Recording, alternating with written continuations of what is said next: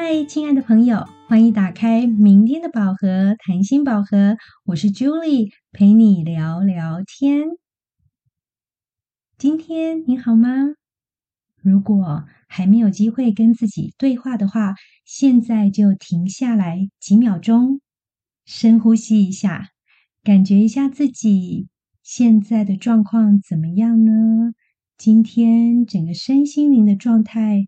怎么样呢？所以去感觉一下，然后理解自己一下就好了。每次如果可以这样子更靠近自己一下，自己内在的感觉就会感觉到被照顾了。今天要聊什么呢？今天我们来谈一谈催眠疗愈，因为最近蛮多朋友来询问。就是个人的个别的催眠疗愈到底是怎么一回事？有很多的好奇，整个催眠过程啊，到底是怎么样进行？到底你自己会发生什么样的一个探险的过程？大家都蛮好奇的。那我相信有一些朋友可能有被催眠的经验，有一些朋友可能没有。所以今天我就用一个个案的亲身经历来做一个分享。嗯，这个个案他自己觉得整个过程很神奇，所以后来他就跟我说，呃，如果有需要的话，他愿意做匿名的分享，所以就让我来说说他的整个催眠疗愈的经验跟他的故事好了。那首先先谈一谈这个个案，他的外在条件其实就是大家一看就会觉得说，哦，他的。工作收入很好啊，然后外在条件也很好，嗯，然后有稳定的伴侣，所有的一切看起来都非常的完美，非常的好。可是呢，他坐下来就跟我说，在一个人晚上的时候，就莫名的会有一种强烈的孤单感跟焦虑，然后让他就是很害怕一个人的时候。所以他就很希望知道自己到底是内在发生了什么事情，或过去发生了什么事情，让他会有这种莫名的焦虑不安，那甚至会影响到睡眠这样子。所以呢，我们开始进行催眠的时候，我就用他的这个强烈的孤单感去连接他过去的经验，连接他孤单感形成的那个初始记忆，然后咻的一下呢，他就回到了某一段前世。就是一个前世记忆是什么样的一个状况呢？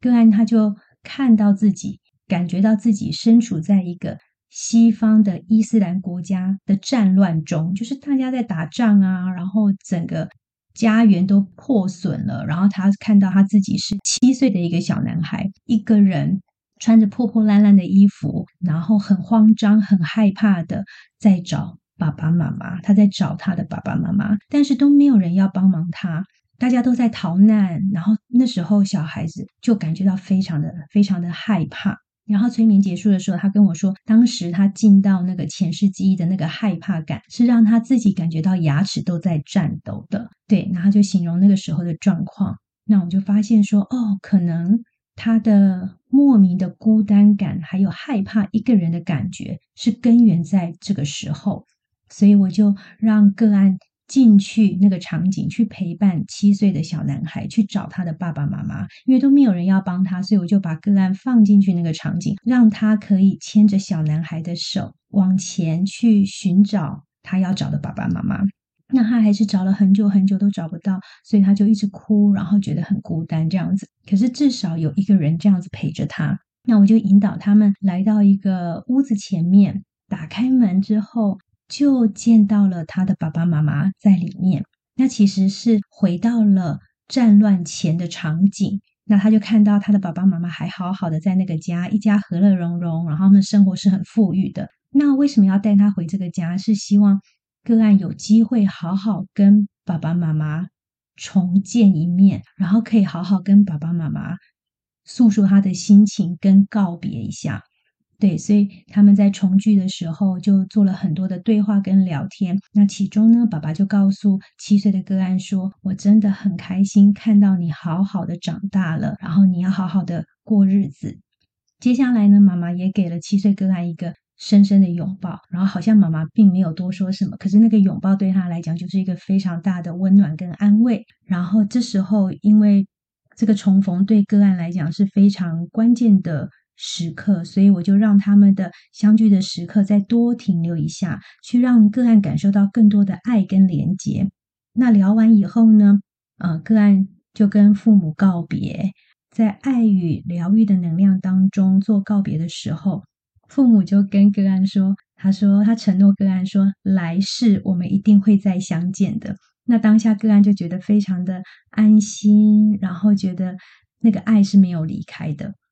可是呢，因为爸爸妈妈承诺个案说会再相见，所以疗愈就没有办法停在这边。因此呢，我就带着个案再往前去探索，来到跟父母重逢的那一世，去实现他们重逢的那一刻。所以呢，往前一世呢，他就来到了中国的环境。那在这一次里面呢，个案是一个小女孩，六岁。个案就看到场景当中，他在家里面啊，然后跟一群小孩子在地上玩耍，很开心，是一个大户人家。然后爷爷奶奶就陪着他们，看着他们玩。爷爷奶奶其实就是此世的爸爸妈妈，也就是承诺他们要再相逢的那一个爸爸妈妈。所以呢，我就引导个案跟这一对爸爸妈妈。对话，那爸爸就摸着个案的头，跟他说：“你要好好过日子，给时间，一切都会好的。”那妈妈就带着微笑拥抱他，让个案感受到一种深深的被疼爱的感觉。那一样在这边多停留了一下，让他们彼此有一些充分的对话，再来就在这一世跟父母再做一个告别。所以大概是回溯到这边去理解了那一世在战乱的时候，他一个人。找不到爸爸妈妈的那种恐惧、不安跟害怕一个人的感觉，然后重新实现了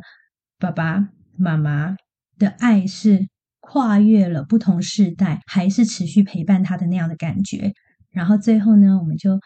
带领个案散步来到海边，重新去感受宇宙的温暖的能量洒下来，然后给个案一种疗愈跟爱。同时可以做一个清理，清除掉个案身上的孤单啊、害怕、恐惧、疏离或者是不安这些比较负向的情绪跟感受，重新给予一种来自宇宙的，然后跟父母在灵性上可以合一的那种感觉，因为那就是他一辈子一直在找的一种连结的感觉。那灌注一种爱的能量给他，那最后个案接受到来自宇宙的礼物，就是一种宽心、坚强跟勇敢。我们就后来就整理了。那样子一句话送给自己，是关于要勇敢面对未来，时间会治愈一切。这也就是个案一直在找的一种答案，这样子一种生命的答案。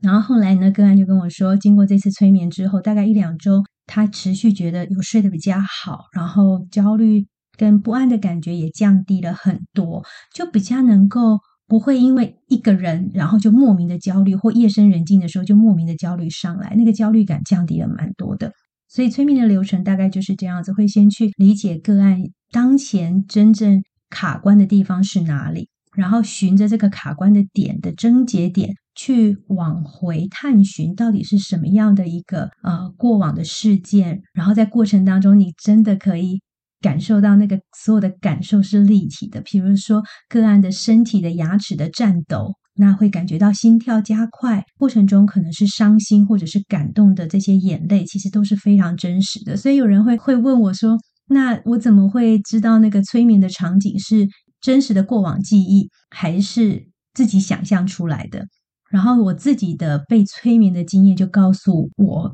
如果是你累世的，或者是这一辈子的。潜藏在潜意识当中的记忆的话，那个记忆会是非常立体的，所以那个感受、那个情绪就会很真实的跟你有连结，所以那应该就不会是你想象出来，而是真实的在你的生命的灵性的层次当中发生过的事情。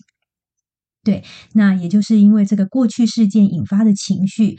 它被你藏在了潜意识当中，或者藏在你很深很深的一个回忆当中，那它。这个部分的情绪就会影响你接下来看待世界的方式，甚至会造成你身心的卡关。这有就是为什么来找我的个案，通常我们会从他现在卡关的一个情绪点或者是事件点去着手，然后我们就会催眠回到呃事件的当下，去理解当时发生了什么？好，先去看一下整个状况、整个故事到底发生了什么，然后有机会跟一些关键的人物做一些对话，彼此可能是做一些理解，甚至是原谅，甚至是感谢。然后在这个过程当中，就会产生一种疗愈的力量。这就很像我在之前做智商辅导的过程当中的未经失误的重现与修复。那只是说，以前是在智商层次，是在意识层次；现在呢，是透过催眠来到了潜意识层次。我自己觉得是可以处理的更深刻、跟更真实，然后那个结可以真的完全的、更透彻的打开。最后，催眠疗愈的阶段就是能量的补充。这个能量的补充也很重要，就是好像一个受伤的灵魂。你要怎么样重新让他找到一个力量？其实是从内在跟宇宙的能量可以有一个连接，他就会重新找到那个能量。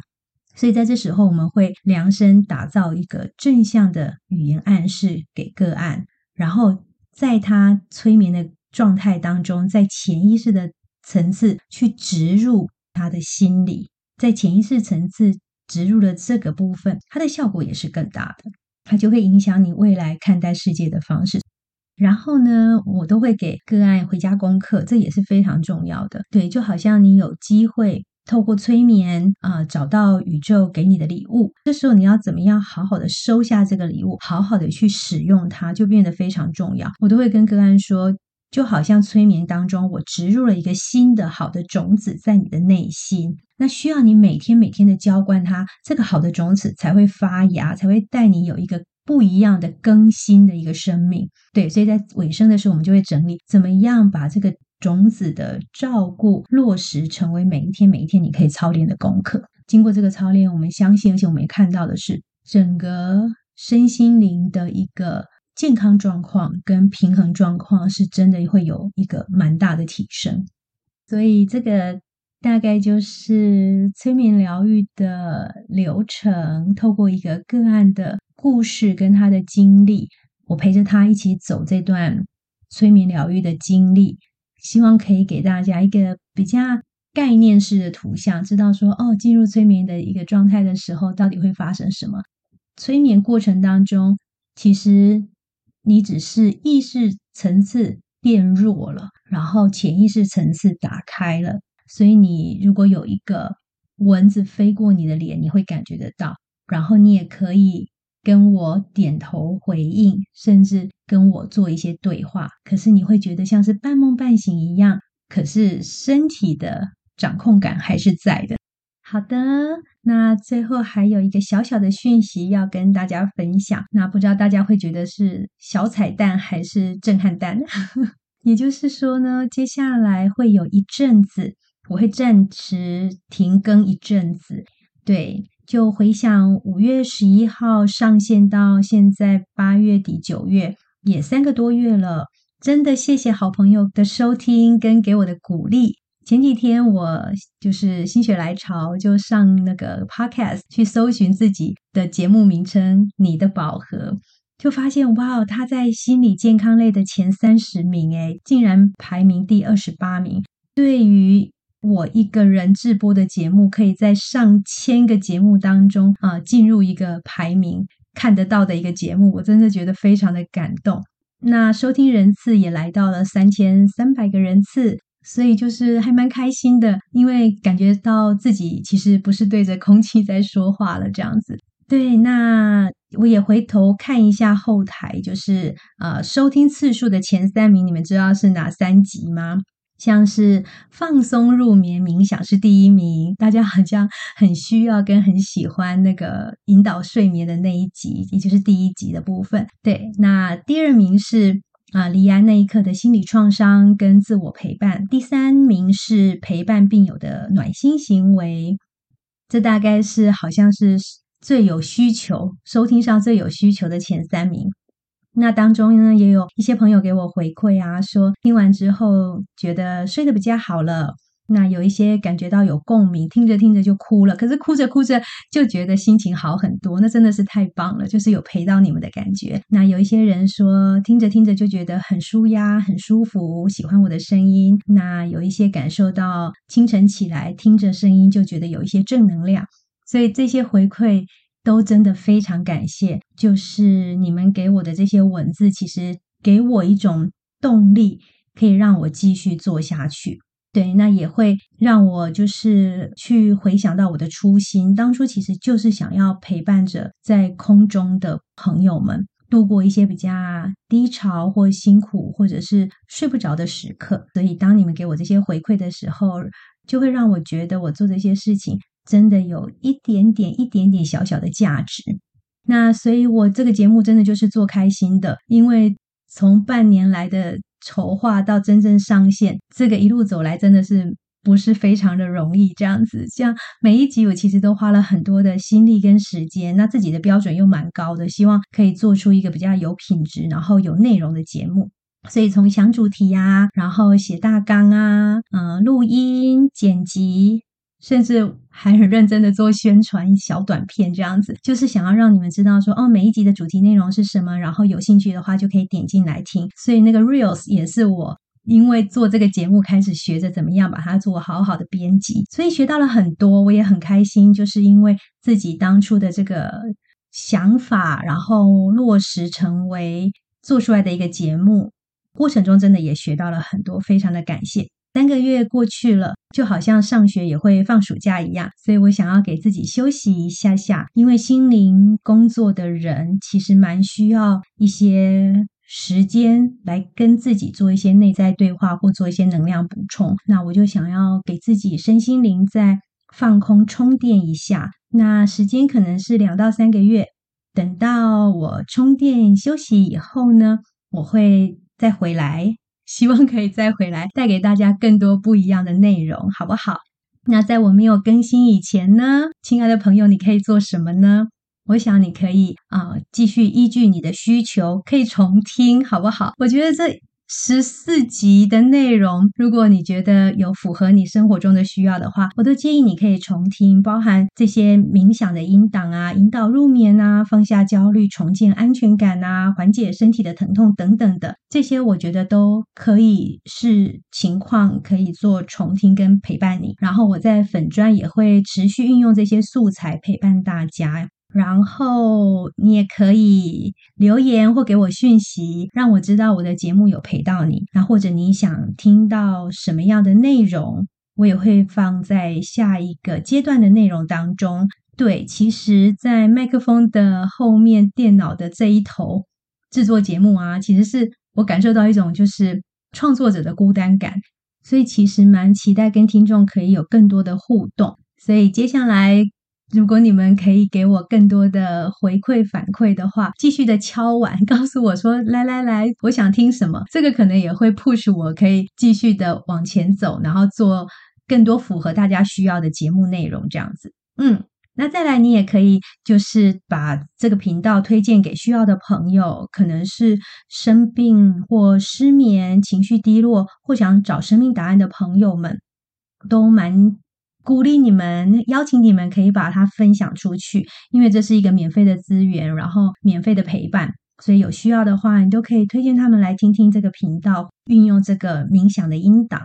好的，那在这边就先要告一个段落了，好吗？很谢谢大家这阵子的陪伴跟聆听，那我们。有机会一定会在空中再相见的。如果你喜欢我的节目的话，请帮我往下滑，点一下五颗星星给我鼓励，并订阅起来。所以如果到时候有再重新更新的话，你就会追得到我。也记得追踪我的 IG、脸书的粉砖，那里我会继续陪伴大家哦。相信再相见的时候，我们一定都会更好的。你的宝盒，我们后会有期。拜拜。